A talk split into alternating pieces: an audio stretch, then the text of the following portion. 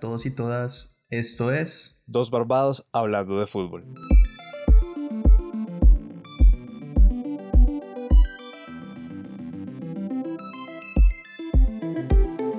Daniel, continúa el fútbol colombiano y aquí no paramos de hablarlo, de disfrutarlo y también de empezar a pronosticar un poco cómo está andando el funcionamiento de todos los equipos.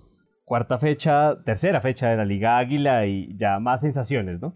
Sí, ya empezamos a ver un poquito más quiénes se perfilan como, equipos que van a destacar en este torneo. Algunos que venían con buen fútbol ya empezaron otra vez a ganar.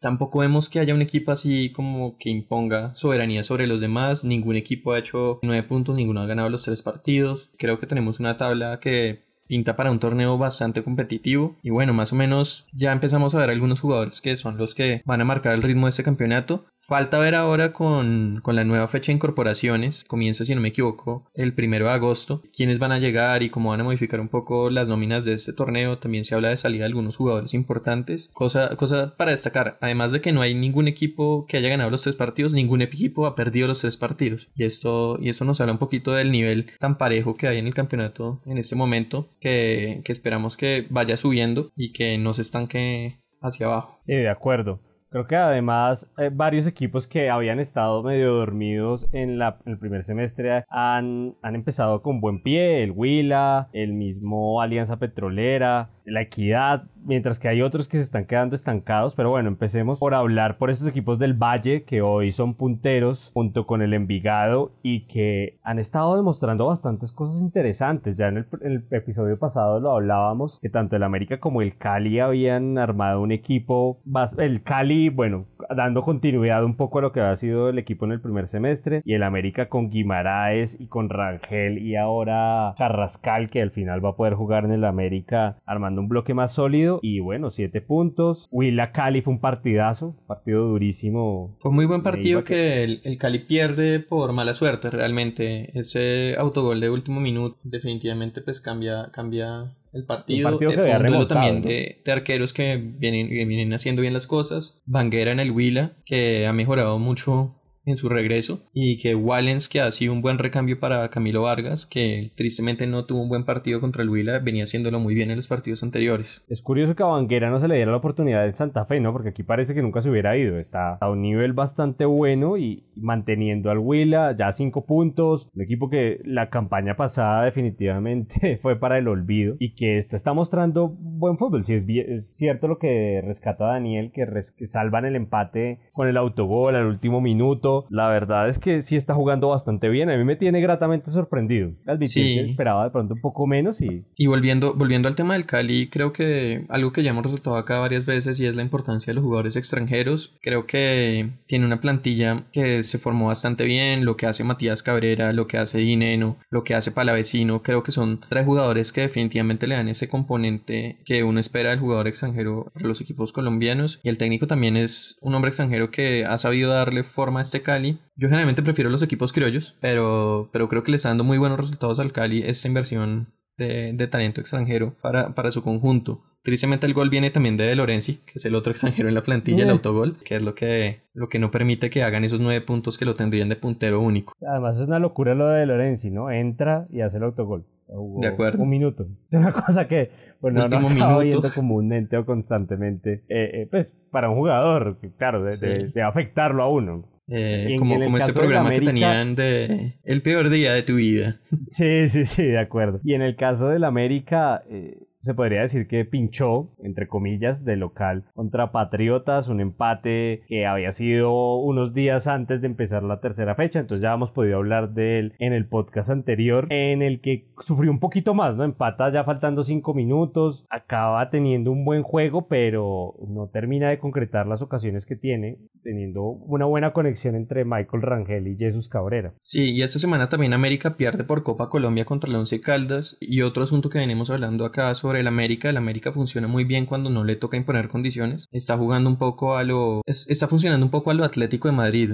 Que es un equipo que funciona muy bien cuando el otro le propone y ellos reaccionan, pero que en el momento en el que le toca proponer le cuesta mucho trabajo. Y es que yo creo que depende mucho de esa sociedad que ya hemos hablado de Rangel Jesús Cabrera, en la que Rangel funciona mejor como un delantero que pivotea. Y la importancia de los delanteros pivoteadores en el fútbol de contragolpe es fundamental y se pierde mucho cuando el fútbol es creativo y un fútbol de, de posición en el que esos delanteros que son un poquito más palomeros realmente lo que hacen es agrupar defensores en el área rival cerrando las posibilidades para el equipo propio. Entonces creo, creo que ahí América tiene mucho que mejorar. Guimaraes me ha sorprendido muy positivamente. Creo que es un técnico que tiene conocimientos y que sabe poner en funcionar al equipo a partir de esos conocimientos. Y creo que ese es un América que, que si bien comenzó ilusionando mucho, en este momento los hinchas están un poquito más dudosos, pero creo que puede seguirlos ilusionando porque tiene potencial. Ay, que Carrascal creo que va a ser un gran refuerzo. Va, va a darle un, como esa jerarquía al medio campo importante para el equipo. Que claro, es importante también lo que dice Daniel, eh, entender un poco cuál va a ser la dinámica del equipo, si va a jugar va a ser contragolpe, si no va a ser un equipo tan tocador, creo que tiene las condiciones para un fútbol directo,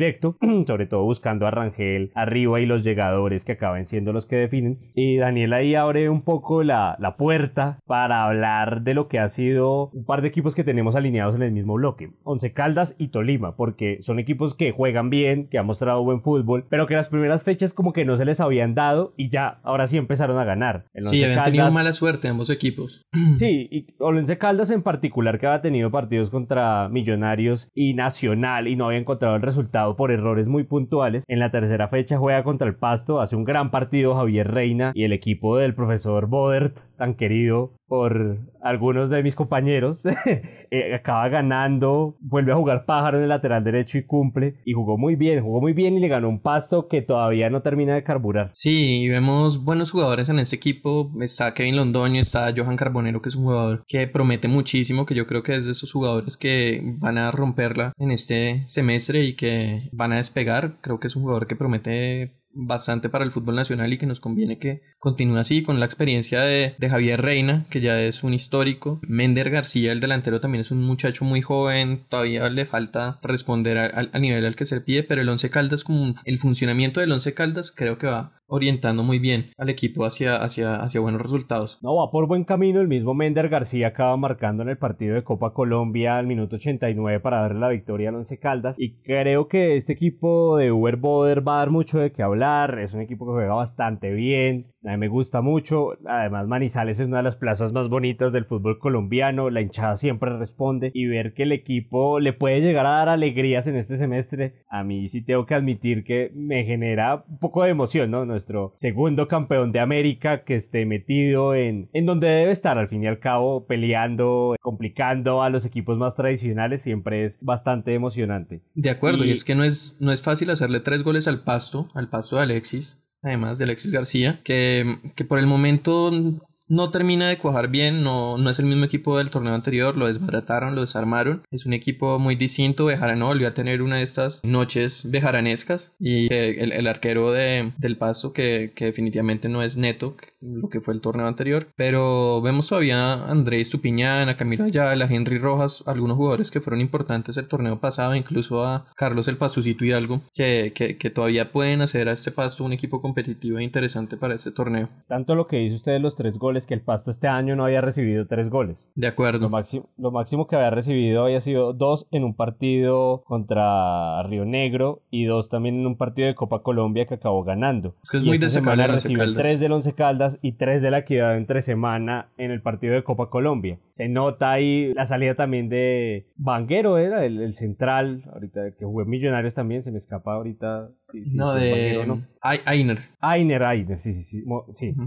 Y, se nota mucho que el Pasto acaba teniendo estas falencias, que está desconectado, que el equipo no arranca, lleva dos empates, dos derrotas, tiene que ver cómo llega a reforzarse para poder, pues al menos mantener el, alto nivel competitivo que mostró en el primer semestre. De acuerdo. O ver y cómo otro se acaba reinventando Alexis García también, ¿no? Otro de lo similar de un equipo que no había ganado y que tenía que responder es el del Deportes Tolima contra Río Negro Águilas. El Tolima lo hemos cogiendo más cuerpito. Hay dudas sobre la continuidad de Marco Pérez, se habla mucho de una salida de él. Sería interesante, pues Marco Pérez ha sido un jugador referente para este Tolima, ha sido clave dentro del proceso. Goleador eh, histórico, ¿no? Del Tolima. Goleador histórico en este momento. Eh, y creo que sería un golpe muy fuerte para el Tolima perder a este jugador. Tocaría ver cómo se, se recompone eso a través de qué inversión. Pero bueno, el Tolima que ha estado jugando bien, como, como en general juegan todos los equipos de, de Gamero, le hace un buen partido a Río Negro Águilas y, termina ganando 2-0. Río Negro muy complicado en este momento en temas de, de, reclasificación.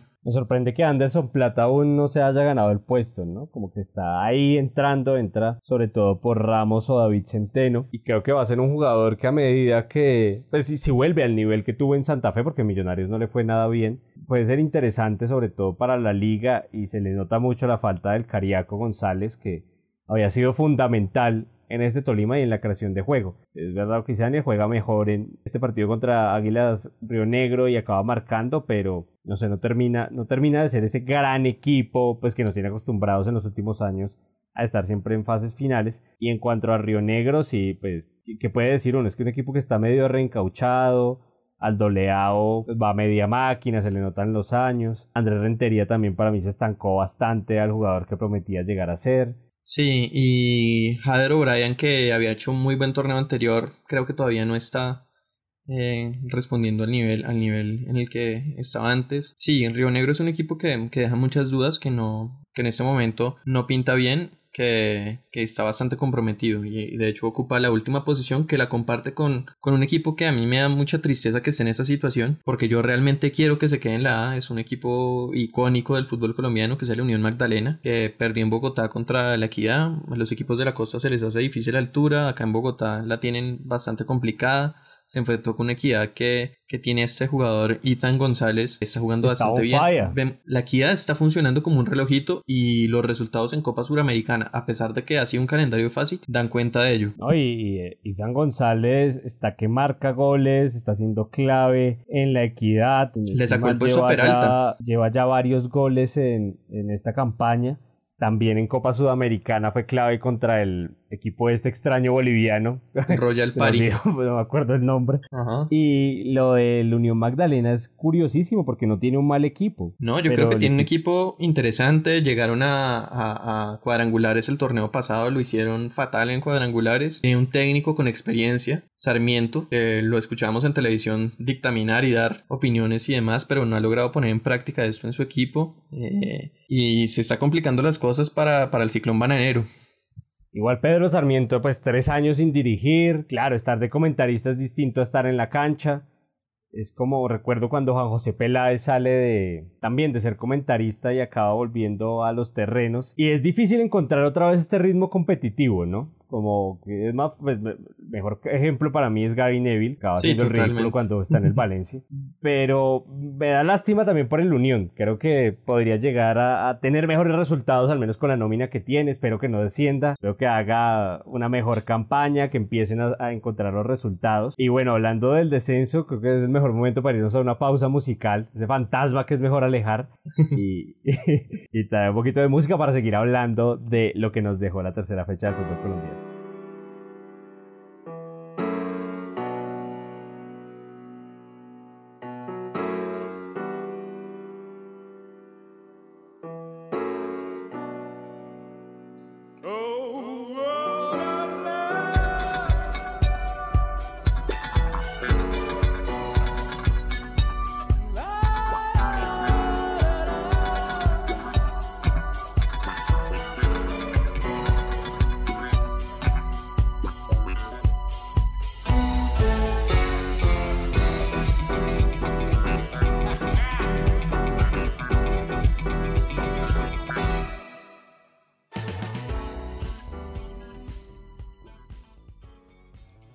Daniel, eh, también tenemos que hablar de esos equipos que nos atañen a nosotros, los bogotanos, los paisas, y empecemos por los bogotanos y no voy a empezar con el mío, voy a empezar con Santa Fe, porque es bastante preocupante lo de Santa Fe. No gana desde noviembre en el Campín, noviembre, o sea, es que...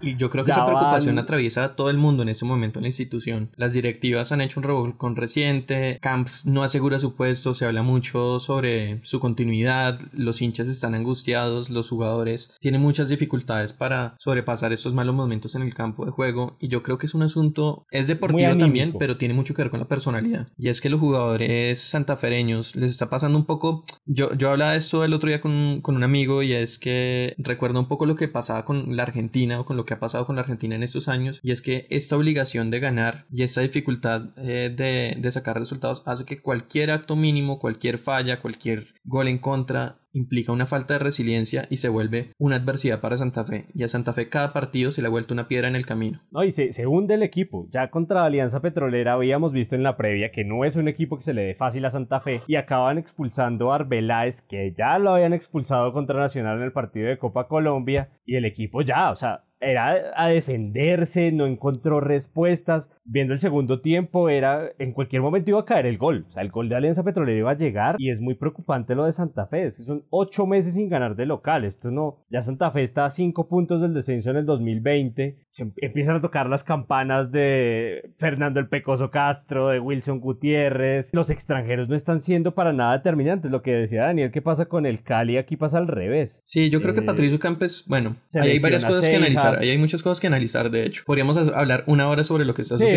con Santa Fe.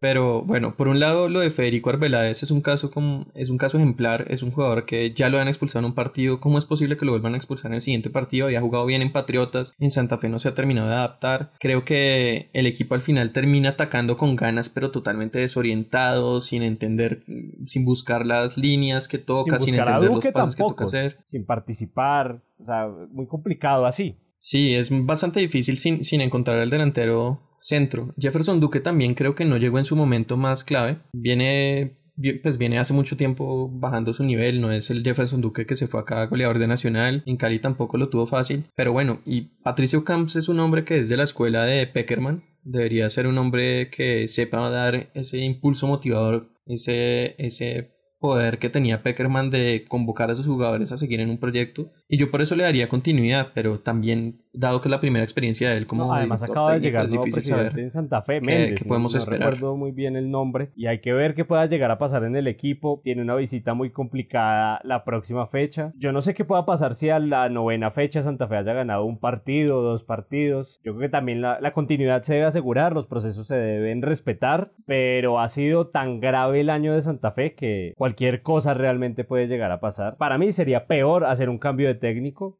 pero los resultados apremian y quién sabe qué pueda llegar a pasar. Sí, yo creo que Santa Fe tiene que preocuparse por el, por el minuto, por, tiene que preocuparse por salir adelante cada jugada, cada balón y eso es lo importante que pues lo que tiene que hacer Camps, hacer que este equipo deje de preocuparse por el futuro y se preocupe más por el momento presente. Claro, porque es lo que eh, me parece que es un buen ejemplo el que pone Daniel con Argentina, cuando tú no disfrutas del juego, sino que sientes que es una libra de papa que llevas detrás es muy bravo jugar así. O sea, esa presión también es muy desgastante. Creo que de acuerdo. tiene que ser también un tema de motivación. Y en el partido de Millonarios, en su visita al Bucaramanga, siento que el Bucaramanga le está pasando lo que ya habíamos hablado con el Once Caldas. Bucaramanga le juega muy buen partido a Millonarios. Tanto que sale estrella el arquero de Millonarios. Sí, eh, la verdad es que Jefferson Martínez, que... El fichaje de Jefferson Martínez acertadísimo. Quién sabe qué vaya a pasar con Wilker Fariñez. Pues, todavía queda casi que un mes de mercado europeo donde pueda llegar a pasar algo o de pronto en Sudamérica. Pero hasta ahora Jefferson Martínez ha sido una de las buenas noticias dentro del apartado de los refuerzos porque la saga central de Millonarios sí es que sigue dando tristeza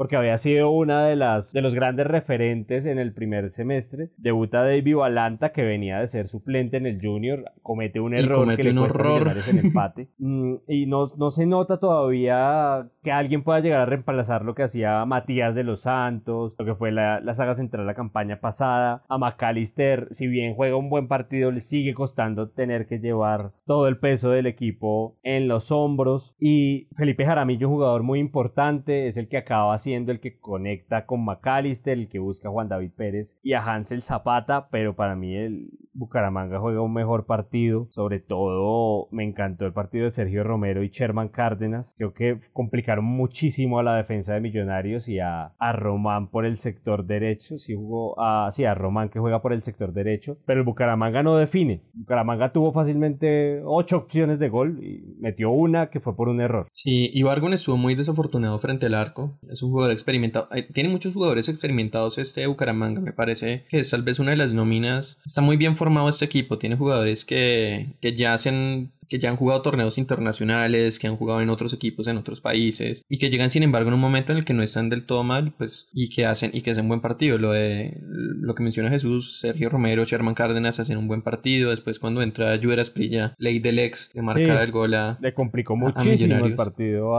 ahí fue a, Felipe Vanguero. Sí, con, con, el error de, de David Valanta. Y yo creo que yo creo que Bucaramanga tiene un equipo para pensar en meterse por lo menos en los ocho, pero sí ha tenido, ha tenido mala suerte, ha tenido mala suerte frente al gol, también ha tenido buena suerte en su propio arco en otros partidos, en este caso contra Millonarios no lo pudo tener. Creo que Cristian Vargas igual juega un buen partido, tapa, tiene una tapada bastante importante, igual es que Millonarios tampoco, no puede decir que llegó mucho, pero las que llegó pues las metió, un golazo además de tacón de, de Cristian Arango cuando entra, ¿no? Que puede llegar a ser un revulsivo interesante en el equipo, a competirle de pronto el puesto a Fabián González. Ya cuando salió de Millonarios mostró algunas sensaciones interesantes, pero yo sigo sintiendo que a Millonarios le hace falta un jugador en defensa y un jugador en medio campo que pueda ayudar a McAllister o que pueda reemplazar a McAllister en la generación de juego. Mm, Pinto con lo que tiene hace maravillas. Millonarios 6 puntos, ahí está, prendido en el campeonato. Vamos a ver qué pasa en las siguientes fechas. Millonarios tiene un calendario relativamente sencillo hasta septiembre, tiene un mes en el que tiene bastantes opciones de seguir ahí prendido en los puestos de arriba, va a tener un partido complicado en Copa Colombia contra un Medellín que ha mostrado mejor juego y que también nos da la posibilidad de hablar del fútbol paisa, ¿no? Sí, yo creo que podemos empezar hablando sobre, sobre el colíder, que es el Envigado, que es un equipo que, nos cayó bueno, lo está dirigiendo Eduardo Lara, un especialista en juveniles, y sin embargo lo que está dirigiendo es una de las nóminas más viejas que ha tenido el Envigado en toda su historia. Gol de Humberto Mendoza. Salió el sarcófago. cerrar la boca porque me cansé de decir que qué hace Humberto Mendoza todavía jugando el fútbol. Aunque es un partido curioso contra Cúcuta, ¿no? Cúcuta plantea un buen partido que, si no estoy mal, en entretiempo está 1-1, sí, está empatado porque empieza ganando el Cúcuta, pero es con goles por arriba que acaba definiendo el partido el, el Envigado, sobre todo después del 3-1 ya el Cúcuta se vino abajo y no, no pudo llegarle a competir. Sí, es que si no el buen pie de Luis Tipton, que es un gran cobrador, que, que es una de las características que siempre con, con unos cabeceadores importantes, con jugadores que son buenos en balón parado, muy desconcentrado el Cúcuta en ese aspecto, perdió la cabeza al equipo, tanto así que Mauricio Duarte termina expulsado por pisotear a un, uno de esos chicos que pasa los balones en la banda, un recoge pelotas, que, que, es una imagen horrorosa, horrorífica de, de falta de buen fútbol, de, de falta de cabeza fría de, de falta de fair play. Entonces creo que el Cúcuta sí le pasó eso, fue un equipo que se concentró rápidamente en el partido y que venía haciendo las cosas bien en ese partido definitivamente se cayeron. Y el equipo de Eduardo Lara por el contrario, muy ordenado, con mucha disciplina, con unos veteranos importantes que están formando algunos jugadores que son más jóvenes como Jason Guzmán, pero que en general pues es una nómina mayor con Palomino, Sanders, Arley Rodríguez, Mendoza, Tipton mismo. Le sumaría el eh, mismo Wilbar Jordan ahí que se estancó un poquito, pero está jugando bastante bien.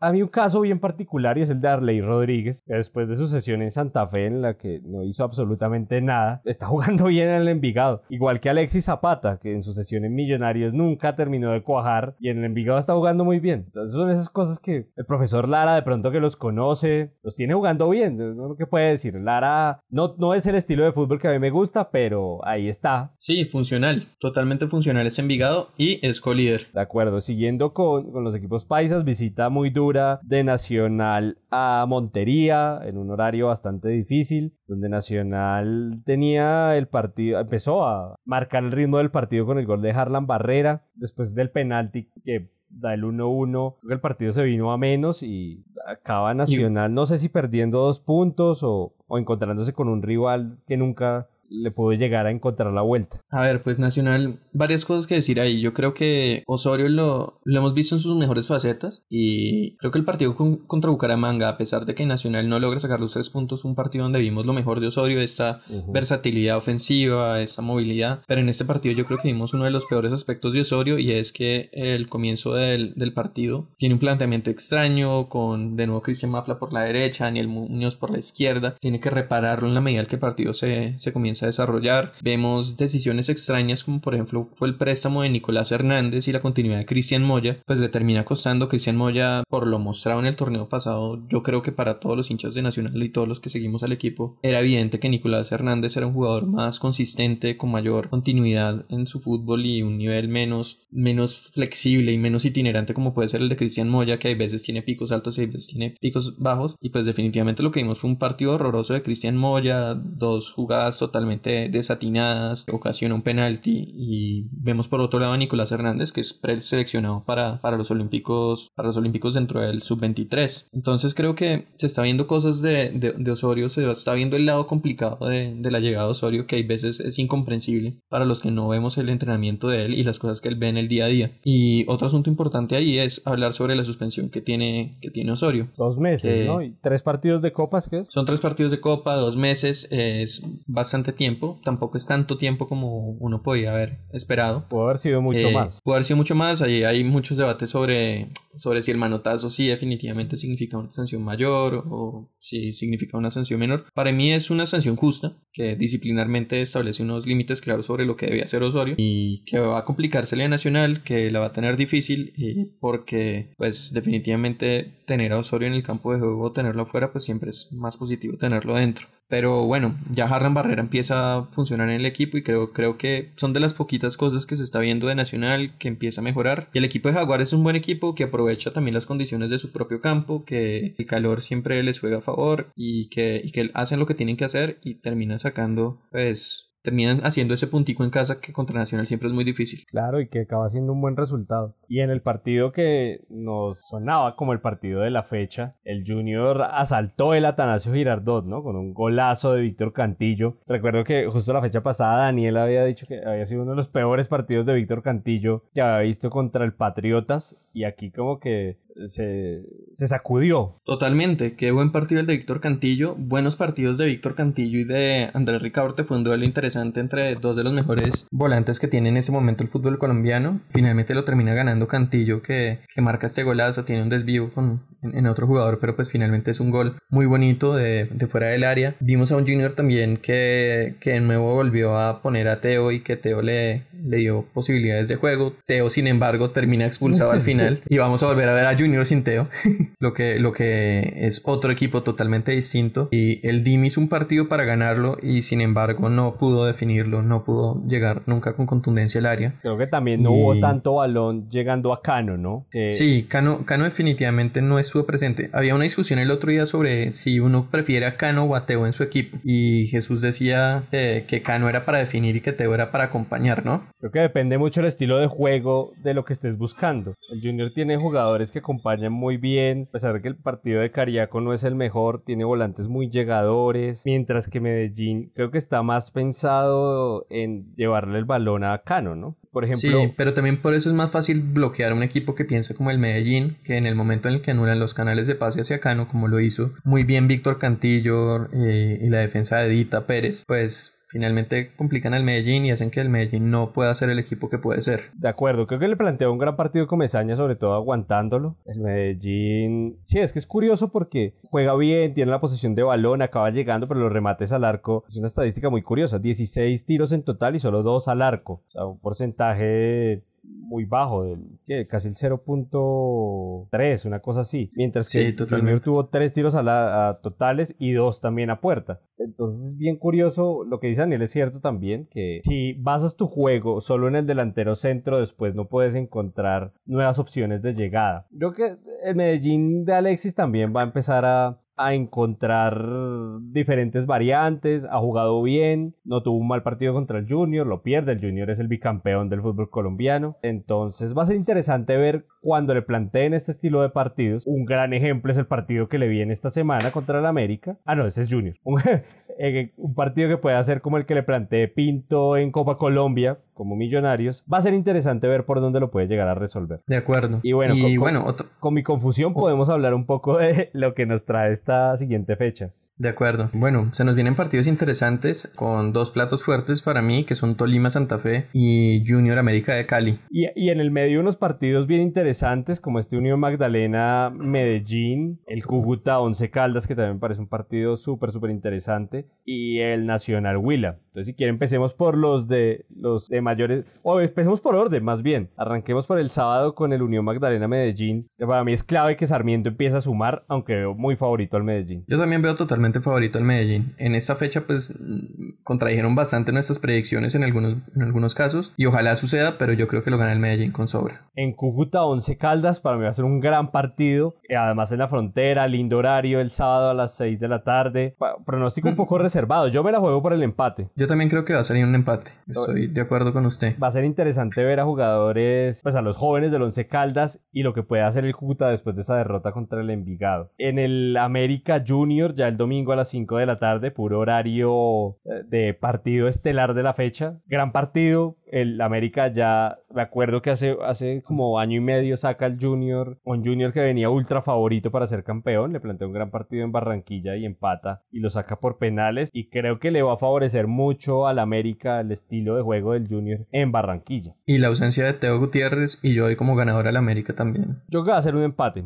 creo que el América va a tener el partido en la manga, pero se le va, se le va a acabar escapando. Otro partido interesante, bueno, juega Millonarios contra Jaguares de Córdoba en Bogotá. Que Millonarios debería resolverlo, además a las 8 de la noche juega contra Jaguares. Sí, yo calculo que será un triunfo de Millonarios. Millonarios debería ganar, debería empezar a carburar mucho más el equipo. Vamos a ver qué sucede con eso. No sé, Daniel, ¿qué, qué, qué va a pasar? Yo también creo que Millonarios lo va a ganar con facilidad. El otro partido súper interesante, Tolima-Santa Fe. Aquí sí lo veníamos hablando cuando hablamos de Santa Fe. Creo que Santa Fe no va a poder contra el Tolima. Creo que tiene mucha presión psicológica y esto le va a seguir sumando a ese lastre tan bravo que tiene. Sí, yo por todos mis amigos hinchas de Santa Fe, definitivamente le haré fuerza a Santa Fe. Me, me preocupa mucho que estén en esa, en esa posición tan comprometida, pero yo creo que lo va a ganar el Tolima. Yo por todos mis amigos santafereños lo siento, pero creo, espero que lo gane el Tolima y creo que lo va a ganar. Y en el Nacional Huila va a ser un partido bastante interesante también, sobre todo que el Huila ha venido mostrando buenas condiciones. Ya un equipo con buen juego como el Bucaramanga le planteó un partido bastante duro a Nacional en Medellín. Entonces va a ser interesante ver este primer partido. No sé si ya Osorio no esté, me imagino, ¿no? Que ya... Yo me sospecho que no. Tengo entendido que no. Va a ser interesante, sobre todo porque no creo que sea un partido fácil, que Nacional debería solventar, pero no va a ser sencillo.